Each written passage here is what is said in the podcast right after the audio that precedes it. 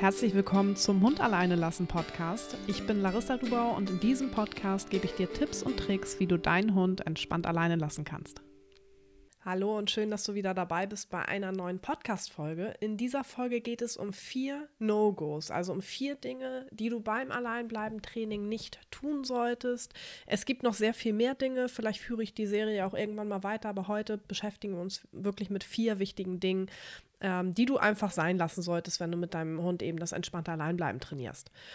Kommen wir auch direkt zu Punkt Nummer eins. Das ist ein sehr, sehr wichtiger Punkt, wenn nicht sogar der wichtigste Punkt und den möchte ich einmal näher erklären. Und zwar geht es darum, deinen Hund nicht zu bestrafen, ja, also nicht mit aversiven Methoden oder auch mit Druck und Stress ähm, zu arbeiten, wenn du deinem Hund das Alleinbleiben beibringen möchtest, äh, ich habe tatsächlich relativ viele Gespräche noch, wo mir die Leute erzählen, Mensch, wir haben das schon mal versucht, wir hatten schon mal einen Trainer da und so richtig kamen wir nicht voran und letzten Endes endete es dann so, dass der Trainer gesagt hat, Mensch, du musst deinen Hund sonst auch einfach mal richtig erschrecken, wenn er zum Beispiel beim Alleinbleiben bellt, indem du reinkommst und zum Beispiel die Schlüssel mal so richtig auf den Boden knallst oder indem du deinen Hund auch einfach mal durch die Kamera anschreist, also solche Sachen.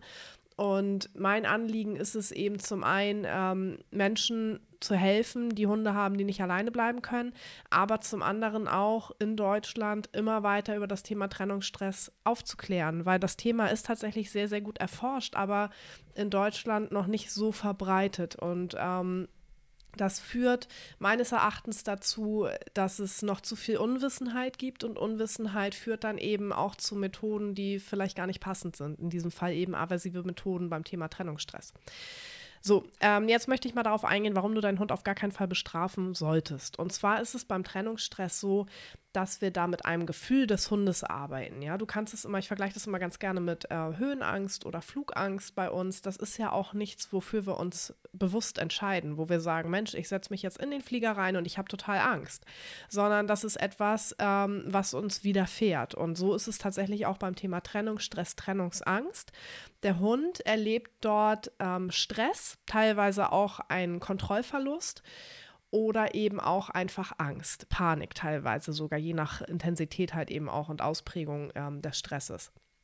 Das heißt, der Hund steht ja nicht da und sagt, Mensch, jetzt bell ich, weil mir das so viel Spaß bringt oder weil ich mich beschwere oder ähm, sonst irgendwas, sondern er entscheidet sich gar nicht bewusst dafür. Es widerfährt ihm sozusagen. Das Bellen ist nicht das, wo wir ansetzen wollen, weil es nicht die Ursache ist. Die Ursache ist eben der Stress, der dahinter liegt. Ja, das heißt, ähm, wenn wir jetzt ankommen und sagen, okay, wir geben auf diesen Stress noch negative Gefühle obendrauf, durch Druck, durch aversive Methoden, durch äh, dadurch, dass wir den Hund zum Beispiel erschrecken oder den Hund anschreien oder den Hund so richtig in die Schranken weisen. Das führt ja wiederum nochmal zu negativen Gefühlen. Das heißt, wir verstärken ja ein negatives Gefühl damit. So, was passiert dann? Entweder befindest du dich dann ziemlich stark in der Abwärtsspirale mit deinem Hund und es wird definitiv nicht besser. Im Gegenteil, es wird eher schlimmer, der Trennungsstress. Ähm, oder er verändert sich gar nicht. Oder, und das ist meiner Meinung nach noch viel schlimmer, der Hund rutscht in eine, eine erlernte Hilflosigkeit. Das bedeutet, der Hund ist dann vielleicht wirklich ruhig. Frauchen, Herrchen denken, oh, hat ja super funktioniert, mein Hund bellt nicht mehr beim Alleinbleiben. Aber was da wirklich passiert, ist was ganz, ganz Schlimmes, nämlich der Hund verliert seine Selbstwirksamkeit. Der Hund merkt, egal was er tut, er kommt aus dieser Situation nicht raus und gibt auf. Und dann hast du einen Hund, der still leidet, der seine Strategie vielleicht geändert hat und nicht mehr bellt und du hast vielleicht keinen Stress mehr mit den Nachbarn, aber du hast einen, einen Hund, dem es beim Alleinbleiben nicht gut geht und der massiven Stress hat und der zudem erfahren hat, dass er nichts bewirken kann mit seinen Handlungen. Das heißt, dass er sich selbst nicht aus einer unangenehmen Situation befreien kann. Und das ist etwas ganz, ganz Schlimmes und das sollte nicht passieren. Ähm, ich gehe mal auf ein anderes Beispiel ein, das finde ich immer ganz passend und noch ein bisschen anschaulicher. Und zwar ist es so, dass ich tatsächlich aus einer Pferdefamilie komme. Ich bin früher auch ganz viel geritten ähm, ich habe angefangen zu Zeiten, da wurde schon viel positiv mit Pferden gearbeitet, aber ich weiß, dass es auch gerade früher so war, leider auch gerade im Sport teilweise noch so sein kann. Ne? Ist nicht immer so, aber es gibt welche, die arbeiten auch mit Pferden aversiv leider. Ähm, und da gibt es den Ausdruck ein Pferd brechen. Ähm, das bedeutet, dass man ein junges Pferd nimmt und dieses Pferd so lange unterordnet, auch mit aversiven Methoden, ähm, bis dieses Pferd gelernt hat, okay, der Reiter ist der Chef sozusagen und ich muss mich hier unterordnen und ja, fügig werden sozusagen. Und das ist ganz gut vergleichbar mit dem, was passiert, wenn du deinem Hund aversive Methoden drauf gibst, sozusagen, also ihm einen auf den Deckel gibst, äh, wenn er beim Alleinbleiben bellt zum Beispiel oder zerstört und dein Hund dann eben irgendwann ruhig ist. Das ist kein Erfolg, den du damit erzielst. Das ist wirklich eher das Gegenteil das ist auch so gesehen, also diese erlernte Hilflosigkeit finde ich eigentlich ganz gut vergleichbar mit dem Brechen der Pferde. In diesem Fall sind es dann eben die Hunde beim Alleinbleiben. Deshalb empfehle ich dir auf jeden Fall, suche dir einen Trainer, eine Trainerin, die positiv arbeitet, die das Thema versteht, die sich damit auseinandergesetzt hat und ähm, die auch versteht, dass das Thema einfach auch länger dauert. Ja, das ist kein Ding, was du von heute auf morgen erledigen kannst. Das braucht Monate wir arbeiten da mit einem Gefühl, das ist bei uns ja nicht anders. Wenn wir zum Beispiel an uns arbeiten, wenn wir äh, depressive Verstimmung haben, äh, wenn wir eine Angststörung haben, äh, wenn wir Flugangst haben, ja, das ist auch nicht von heute auf morgen erledigt. Und so ist es eben auch beim Thema Trennungsstress. Deshalb ähm, informiere dich selbst. Es gibt auch sehr, sehr gute Quellen öffentlich, wo du auch Studien lesen kannst dazu. Dieses Thema ist, wie gesagt, sehr gut erforscht. Ja, und hol dir sonst auch eine Zweitmeinung. Zweites No-Go auch ein ganz, ganz wichtiges Thema, weil das ist tatsächlich der Grund, weswegen viele das Alleinbleiben-Training als nicht erfolgreich abstempeln und sagen, mein Hund wird es niemals lernen, nämlich dass man zu früh aufgibt, bei den ersten Rückschritten zum Beispiel. Und da möchte ich einmal ganz kurz darauf eingehen, wie das Gehirn lernt. Denn das Gehirn, sowohl von Hunden als auch von Menschen, lernt nicht so, dass es eben immer nur vorangeht. Das Gehirn hat auch sogenannte Lernplateaus, ja. Du kannst es dir so vorstellen, auch wenn das was ist, wo der Hund ja nicht aktiv jetzt das Alleinbleiben lernt. Ich habe ja eben schon gesagt, wir arbeiten ja nicht mit dem Bewusstsein des Hundes, sondern es geht hier um Gefühle. So ist es trotzdem so, dass das Gehirn ja diese ganzen Reize verarbeitet und natürlich auch das neue Training verarbeitet. Und das ist ja auch ein Lernen des Gehirns. Und dieser Verarbeitungsprozess, der braucht mal mehr und mal weniger Zeit. Und da kommt es tatsächlich auch zu gewissen Lernplateaus. Das heißt, da kannst du in eine Phase kommen, da geht es nicht voran. Da kommst du ein, zwei Wochen keinen Schritt voran und denkst, was ist passiert? Warum machen wir keine Fortschritte mehr?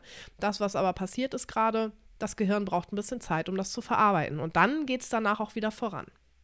Genauso kann es sein, dass es zu Rückschritten kommt, die du erstmal nicht zuordnen kannst, ähm, weil vielleicht Dinge passiert sind, die du als Mensch gar nicht so wahrnimmst. Ich nehme mal ein Beispiel. Du hast einen Rüden und in der Nachbarschaft sind läufige Hündinnen. Das kann bei Rüden tatsächlich zu massivem Stress führen, was sich eben auch aufs Training auswirken kann, weil der Hund grundsätzlich gestresster ist als sonst. Und wenn wir mit Stress ins Training gehen, beziehungsweise der Hund mit einem relativ hohen Stresspegel ins Training geht, dann ist die Entspannung, klar, ganz logisch, sehr viel schwieriger. Oder auch andersrum, wenn du eine Hündin hast, äh, da kündigt sich vielleicht die Läufigkeit an. Das kriegst du in dem Moment noch gar nicht mit, weil sie ist noch nicht läufig, aber hormonell ist da schon was in Gange, was sich eben auch auf das Verhalten der Hündin auswirkt. Und gerade wenn du dann eben äh, ein Thema angehst, wie das äh, Alleinbleiben-Training bei einem Hund mit Trennungsstress, dann ist das ja am Anfang sehr fragil. Das heißt, äh, wir müssen da sehr stark darauf schauen, dass der Hund eben sicher ist und da können Kleinigkeiten tatsächlich schon das Training schon mal so ein bisschen durcheinander bringen. Das ist auch nicht schlimm, weil dann, wenn man das weiß, dann kann man darauf Rücksicht nehmen, dann kann man sagen, okay, ähm, ich trainiere jetzt ein, zwei Wochen ein bisschen kleinschrittiger und dann schauen wir, ob wir wieder Fortschritte machen können. Dafür ist es aber halt ganz, ganz wichtig, dass du ein Trainingstagebuch führst. Also, dass du aufschreibst, worauf reagiert dein Hund, dass du aufschreibst, was war bei euch los, wenn es mal Rückschritte gab. Zum Beispiel ähm, auch, wenn du mehr Stress hattest bei der Arbeit oder generell im Alltag. Wie gesagt, Hormone, Läufigkeit, Pubertät. Wir hatten das gerade in Sturmfrei, dass eine Teilnehmerin super gute, beziehungsweise die Hündin super gute Fortschritte gemacht hat und auf einmal ja, echt Rückschritte gemacht hat und wir haben geguckt, okay, woran, woran kann es liegen? Und dann hat sie erzählt, dass ihre Hündin eine Hetzjagd hatte. Die ist hinter einem Reh hinterhergelaufen. Und sie hat das Gefühl, seitdem ist das so, dass es nicht mehr so richtig vorangeht.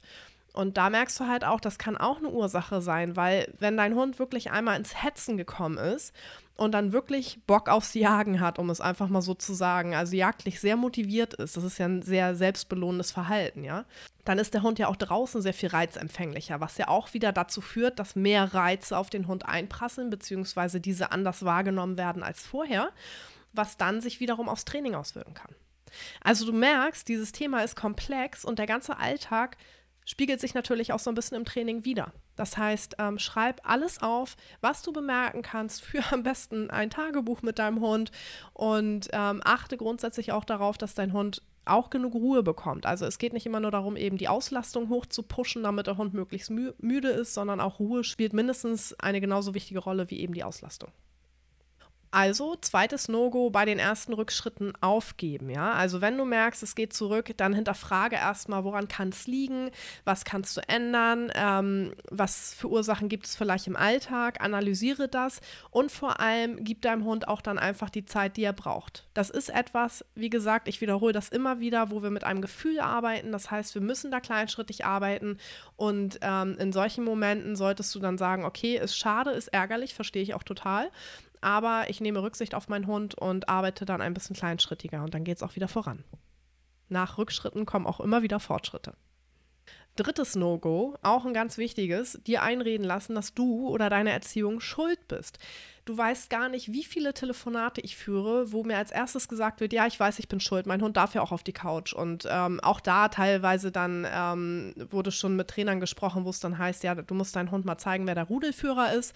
Und ähm, die, die Rangordnung bei euch stimmt nicht, dein Hund darf ja auch auf die Couch, kein Wunder, dass er dich nicht alleine rausgehen lässt.